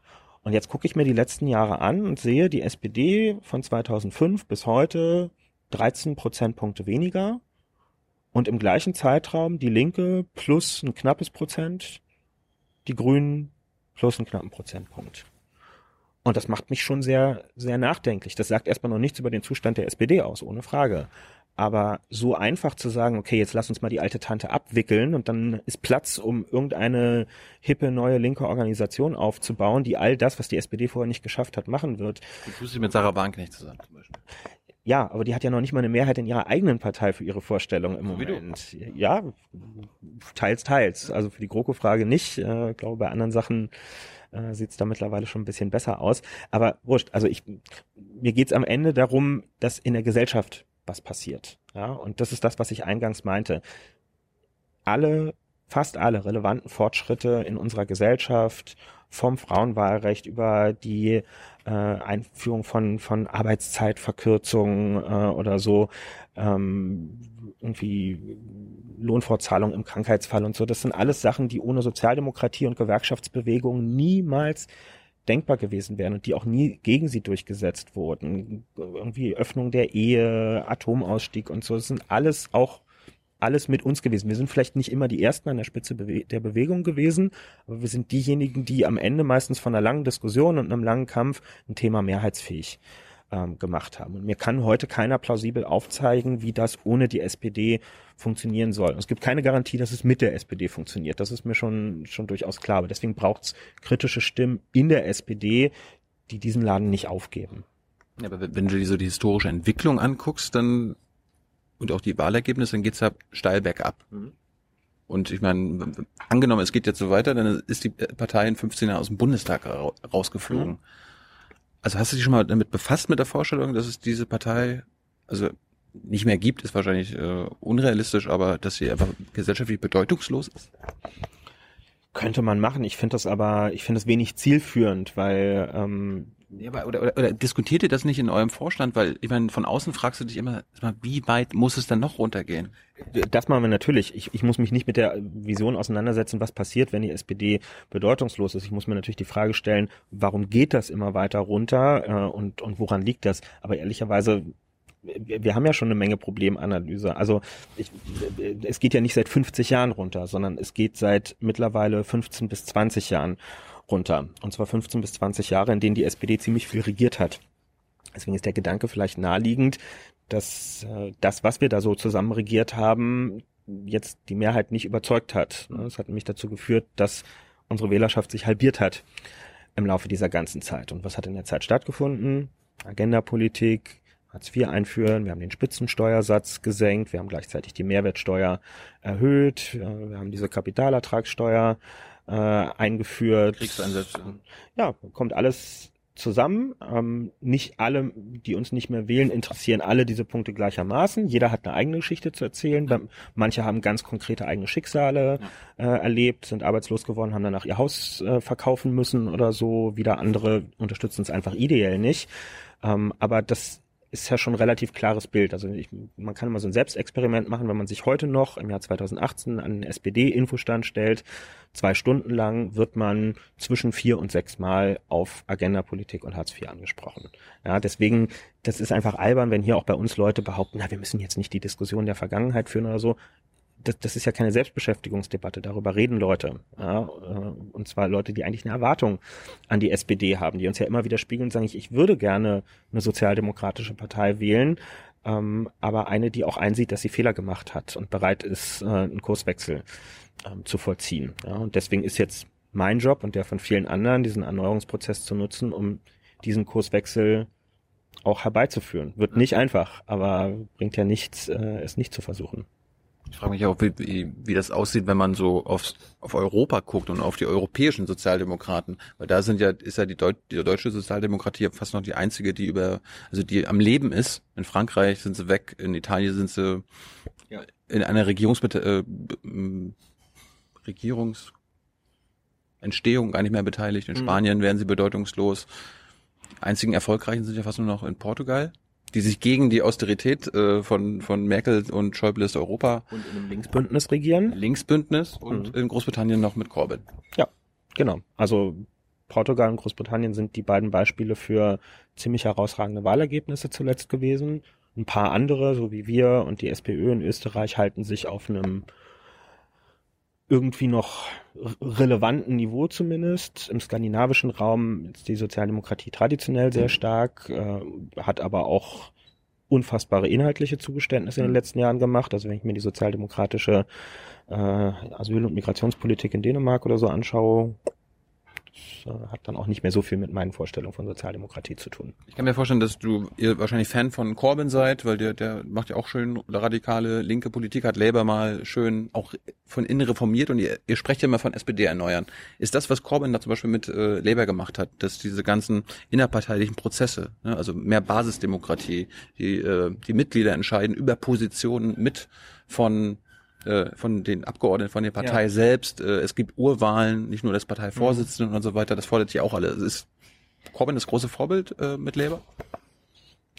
Ich glaube ja, dass es gar nicht so sehr Corbyn selbst war, sondern dass es, also diese Bewegung dahinter heißt ja auch Momentum und genau das war es letztlich auch. Die haben, die haben den richtigen Moment abgepasst und die richtigen Schlüsse ähm, daraus gezogen. haben eine riesige Mobilisierungskampagne gemacht, haben zu Hunderttausenden Leute reingeholt. Die Labour Party ist heute die größte sozialdemokratische Partei äh, in Europa. Ähm, die haben Gewerkschafter auch ganz massiv äh, in die Partei reingeholt. Sie haben bei den Aufstellungen zu den Wahlkreisen massenhaft alte Leute irgendwie da rausgekickt und, und neue äh, in die Fraktion mit reingeholt. Ähm, das ist ein relativ vorbildhafter Prozess gewesen. So, was natürlich faszinierend war da vor zwei Jahren, genauso ja auch wie bei Sanders und anderen, ist, dass für sich genommen relativ uncharismatische, grauhaarige Herrschaften kommen und ja nicht irgendwen, sondern vor allem junge Menschen total begeistern können. Ne? Also dieses Bild Corbin da beim Glastonbury Festival äh, auf der Bühne vor diesem riesigen Festivalpublikum, das also man, man muss schon ziemlich emotionslos sein, um das nicht krass zu finden, ja? dass da auf einer, auf einer auf so einer Veranstaltung die Massen einem Politiker zujubeln. Bei einem Gedicht. Ja, genau das.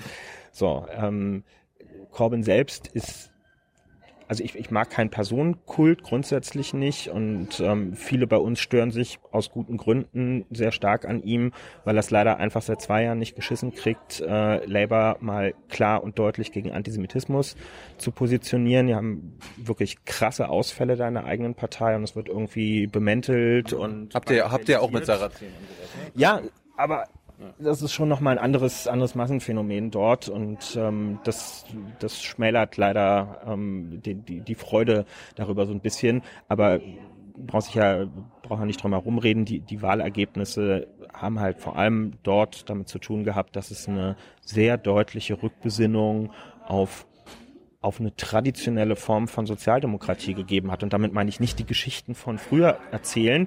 Na, Sozialdemokratie muss ja immer auch so in, ins neue, ins nächste Zeitalter mitgenommen werden, aber so eine Erzählung von, naja, ein Staat, der, der Vorsorge trifft und funktioniert, ja, wo ähm, Gesundheit und Pflege wirklich für alle ähm, zur Verfügung steht. Ein Bildungssystem, was, was allen gleiche Zugangsmöglichkeiten bietet, äh, Public Services, die, ähm, die eben nicht nach, nach ökonomischen Kriterien funktionieren, sondern die halt wirklich öffentliche Daseinsvorsorge sind und für alle nutzbar sind. Das sind ganz klassische Ansprüche von der Sozialdemokratie und oh Wunder, Leute finden das gut. Ja, braucht man eigentlich kein Meinungsforschungsinstitut für. Hast du dich schon mal mit ihm getroffen? Habt ihr ihn schon mal eingeladen? Äh, nein, haben wir nicht. Es gab ja, das ist ganz lustig, vielleicht kann man das an der Stelle mal erzählen. Es gab ja eine Initiative, ihn zum, ich glaube zum Bonner Parteitag im Januar wollten ihn Leute einladen und haben dazu aufgerufen. Äh, und jetzt jetzt kommt vielleicht der traurige Moment für, für manche oder der desillusionierende Moment. Es geht hier zumindest das Gerücht um, vielleicht kann ihn mal jemand fragen. Er habe sogar angeboten, vorbeizukommen zu dem Parteitag, also als der Parteispitze hier angeboten und er soll geäußert haben, alles Gerüchte, dass er bereit wäre, eine Rede für eine Beteiligung der SPD an der großen Koalition zu halten. Jeremy Corbyn. Ja. Pro GroKo. Ja, wahrscheinlich, also man, Jetzt bricht gerade eine Welt zusammen. Man müsste ihn fragen. Ich habe es auch nur über Ecken gehört, aber aus Ecken, wo ich schon glaube, dass das könnte, könnte seriös sein. Ähm, es gab ja relativ viele auch in den Sozialdemokratien in Europa, die uns dazu aufgefordert haben, weniger aus einer deutschen Perspektive heraus, sondern um zu sagen, hey, guckt an, was gerade in Europa passiert. Ähm, Deutschland hat nun mal eine starke Stellung. Bitte überlasst eure Regierung nicht den Konservativen alleine, weil was die dann mit Europa veranstalten, Stichwort Austeritätspolitik, weiterhin keine Investitionen, weiterhin keine ordentliche Besteuerung für Amazon, Starbucks und Co. Das geht ja nun auch nicht. Ja. Mich hat die Argumentation am Ende nicht immer nicht überzeugt, aber ich weiß, dass es eine ist, die, ähm, die von vielen vorgebracht wurde. Urwahl haben die ja auch eingeführt. Mhm. Also quasi jedes Labour-Mitglied kann den, den Labour-Vorsitzenden wählen. Ja. Habe ich das richtig verstanden? Du willst das auch, dass es in SPD eine Urwahl gibt? Ich habe keine abgeschlossene Meinung dazu. Ich, Was? Echt? Ja, ich, ich warne ein bisschen vor der vor dieser krassen Euphorie, die die Leute immer rund um diese Vorstellung haben. Zwei Sachen dazu. Ähm, das eine ist, der Basis wird immer so zugerechnet, sie sei so das Rebellischste, was die Partei zu bieten hat. Da sind die krass kritischen Leute unterwegs. Einige glauben das zumindest. Ah, ja. ähm, Ach so, so nach, nach, dem Motto, wenn man mal die Basis fragen würde, genau, dann, dann würde anders antworten. Genau. Ähm, das hat ja die GroKo-Entscheidung eigentlich, da hat ja jetzt genau Gegenteil gezeigt. Ne? Also am Ende Basis zwei Drittel, ein Drittel für GroKo, Parteitag im Januar 45, 55 nur. Ja für die GroKo. Ne? Also die, die vermeintlichen Funktionärssesselpupser da auf dem Parteitag, die ja mit der Basis gar nichts zu tun haben, waren kritischer, und zwar ein ganzes Stück kritischer, als es zugegebenermaßen unter etwas erschwerten Bedingungen am Ende die Basis noch war. Und der zweite Punkt ist, ich habe mir, also viele haben ja bei uns immer über Sigmar Gabriel gejammert bei seiner ganzen Vorsitzzeit. Zu Recht auch, war, war mitunter wirklich schwierig, wenn du alle drei Tage eine neue Richtung vorgegeben bekommst und die auch nie abgestimmt wird. Ich habe mir immer, immer vorgestellt, was wäre eigentlich gewesen, wenn Sigmar Gabriel der von 350, 400.000 Mitgliedern legitimierte Vorsitzende gewesen wäre. Er hätte noch mehr äh, für sich das Recht daraus abgeleitet, in besonderer Weise die Richtung der SPD vorzugeben, weil die anderen 44 hier unten im Vorstand, die da mit ihm zusammen drin sitzen, die sind alle von 600 Delegierten auf dem Parteitag gewählt. Und ich finde, Kann man ja auch mitwählen. Okay, dann wird es ein sehr kompliziertes Verfahren. Aber also das müsste man dann auf jeden Fall berücksichtigen, weil ich glaube, das, das kriegst du demokratisch kaum geheilt. Wenn du einen hast, der von allen gewählt ist und dann 44 dahinter, die von einer kleinen Gruppe auf dem Parteitag gewählt sind, das ergibt immer ein Legitimationsproblem.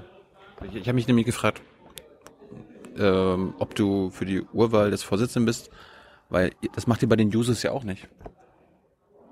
Äh, richtig, machen wir auch nicht. Ähm, hat Also, damit aber relativ wenig. Man hört ja, man hat ja von einer Menge Users gehört. Nicht von dir, aber von den viel- vielen Users, wir müssen Urwahl machen.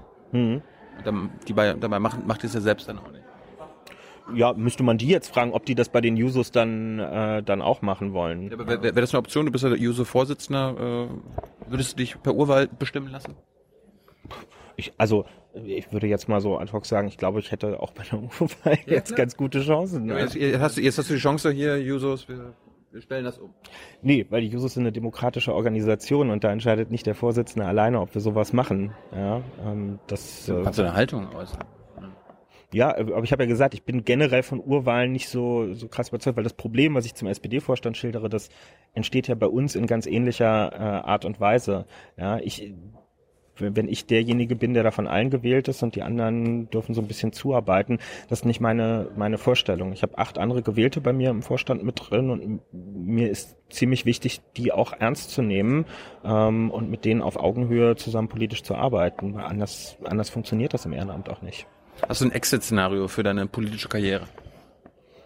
Mm, nee, ich denke denk nicht so in Szenarien. Das äh, ist nicht so meine Art und Weise. Aber Will- Willst du, willst du bis, bis zum Schluss durchziehen? Ich meine, du kennst wahrscheinlich noch mehr SPDler als ich, äh, die auch mit 60 oder 70, also die, die den ganzen Kram seit 40 Jahren machen. ich habe immer ähm, für meine Juso-Zeit habe ich mir mal eins vorgenommen, aber wahrscheinlich gilt das insgesamt. Ich will aufhören, wenn ich zynisch werde. Und weil ich ganz viele Zynikerinnen und Zyniker in dieser Partei erlebt habe und das Gefühl habe, bei allen Meinungsverschiedenheiten, dass das, was guten politischen Lösungen äh, und einer ordentlichen Zusammenarbeit am meisten im Weg steht, ist zu viel Zynismus, ähm, weil es dann irgendwann es, es entschwebt dann der inhaltlichen Ebene und geht auf so eine ganz diffuse Gefühlsebene. Und damit möchte ich Leute nicht nerven, weil mich haben so viele damit genervt. Aber strebst du, ich meine, du hast ja noch kein Mandat, du ar- arbeitest immer noch für einen Abgeordneten, willst du mal selbst einer werden? Ich meine, du, klar, du bist im Bezirksparlament und so weiter, aber Genau. Ähm, Bundestag, Europaparlament, ich, UN. wenn wir da auch mal ein Parlament irgendwann haben, oder Deutschland strebt ja den, den ähm, irgendwie Teil des Sicherheitsrats an. genau den temporären Sitz. Ja, ich, ich ich will das eigentlich immer äh, wirklich ehrlich beantworten. Ähm, es wäre total albern jetzt zu sagen, nein, das ist auf gar keinen Fall eine Option. Das kann ich mir überhaupt gar nicht äh, vorstellen, weil ähm, wenn man politische Ziele verfolgen will, gehört auch dazu, ähm, auch Machtpositionen anzustreben. Ich halte Macht nicht für was Böses, wenn man damit die richtigen Sachen ähm, vorhat. Ich glaube, ich verfolge richtige Ziele. Insofern ist es naheliegend zu sagen, irgendwann möchte man das dann auch mal in, in Parlamenten oder so umsetzen. Aber mein Lebensglück hängt nicht davon ab, ob das passiert. Und ehrlich gesagt, wenn ich mir den Zustand der SPD heute angucke, dann bin ich froh, wenn ich in 10, 15 Jahren sagen kann, es werden noch weiterhin Menschen für die SPD in Parlamenten sitzen und dort sozialdemokratische Politik machen können. Ob ich das dann bin oder nicht, ist nicht so fürchterlich wichtig. Ich meine, wenn man was in der Partei oder also Politiker werden will, dann braucht man ja auch immer gute Verbindungen, Seilschaften. Hast du, hast du schon Seilschaften geschlossen? Hast du dich schon einem Netzwerk angeschlossen? Bist du jetzt irgendwie Seeheimer zum Beispiel?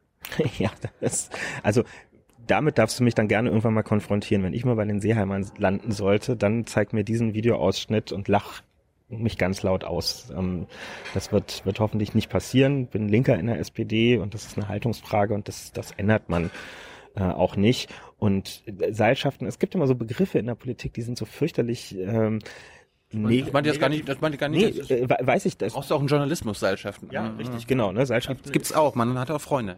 Absolut. Ne? Seilschaften kommen vom, vom Bergsteigen, Leute, die irgendwie in einem Seil verbunden sind und sich gegenseitig äh, auch sichern. Das ist, glaube ich, einfach was, was ganz Naheliegendes. Und es, ich halte es für ziemlich naiv, Politik zu machen, ohne ähm, auch enge äh, Beziehungen zu Leuten zu pflegen. Da meine ich jetzt nicht welche geschäftlichen Beziehungen oder sowas, sondern ähm, es, es macht vieles einfacher und schneller, wenn man eine Vertrauensebene zueinander hat. Und Vertrauen kann man nicht beschließen oder so, sondern Vertrauen wächst irgendwann mal, am besten ganz am Anfang von so einer politischen Zusammenarbeit oder es wächst nicht. Und ich arbeite einfach wahnsinnig gerne mit Leuten zusammen, zu denen ich Vertrauen habe, weil ich, ich, ich will nicht paranoid werden und ich will nicht irgendwelchen Leuten hinterher spionieren oder irgendwelche Dossiers oder so über die anlegen. Das ist mir alles vollkommen fremd, sondern ich möchte eigentlich einfach darauf vertrauen können, dass Leute, mit denen ich in einer Partei sind, im Kern das Gleiche wollen wie ich und dass die mich nicht über den Tisch ziehen. So, das ist so der, der, der naive Glaube an das Gute im Menschen, den ich nicht loslassen möchte. Spionieren dir SPD-Politiker nach? Hast du das gerade suggeriert? Nein, das glaube ich nicht, aber ich, das wird es auch in der Politik, äh, wird es das geben. Also gibt, gibt Bücher, und zwar nicht Science-Fiction-Bücher, in denen man solche Geschichten nachlesen kann, wie, wie manche irgendwann am Ende ihrer politischen Karriere so im Tunnel sind, dass sie dann wirklich anfangen, so kata zu katalogisieren, was sie so alles noch im Petto haben. Boah. Finale Frage. Was macht einen guten Politiker aus? Oder eine gute Politikerin? Natürlich mit einer persönlichen Sicht von dir. Humor. Humor? Un ja, unbedingt Humor. Kein Zynismus, aber Humor. Ja, unbedingt. Ich finde es ganz schlimm, wenn man keinen, keinen Humor an den Tag legen kann, vor allem über sich selber lachen können. Ja, also das, du brauchst auch einen gewissen Schutzpanzer. Ja, wenn, wenn du Politik machst und irgendwo in der Form von Öffentlichkeit stehst, wird über dich geschrieben, twittern irgendwelche Leute über dich oder so. Und da sind natürlich nicht nur freundliche Sachen mit dabei, kannst du auch nicht erwarten. Und wenn du das nicht die ganze Zeit an dich ranlassen willst, musst du auch ein selbstironisches Verhältnis äh, zu dir haben können, um, um dich nicht von morgens bis abends mit der Frage zu beschäftigen, wie gucken eigentlich andere auf das, was ich gerade mache, sondern einfach auch sagen zu können, ist okay, ich kann damit leben. Hey Leute, Jung und Naiv gibt es ja nur durch eure Unterstützung. Ihr könnt uns per PayPal unterstützen oder per Banküberweisung, wie ihr wollt. Ab 20 Euro werdet ihr Produzenten im Abspann einer jeden Folge und einer jeden Regierungspressekonferenz. Danke vorab. Was war der beste Witz, der über dich gemacht wurde? Ähm, ich bin, bin vor zwei Tagen auf Twitter von ähm, Ingmar Stadelmann verlinkt worden, der geschrieben hat, ich glaube, die SPD wird erst wieder Wahlen gewinnen, wenn Kevin Kühnert endlich volljährig ist. Das fand ich ganz schön. Kevin, schönes Schlusswort. Dankeschön. Wir reden, wir reden, wenn du volljährig bist wieder miteinander. Danke für deine Zeit. Ciao. Ciao.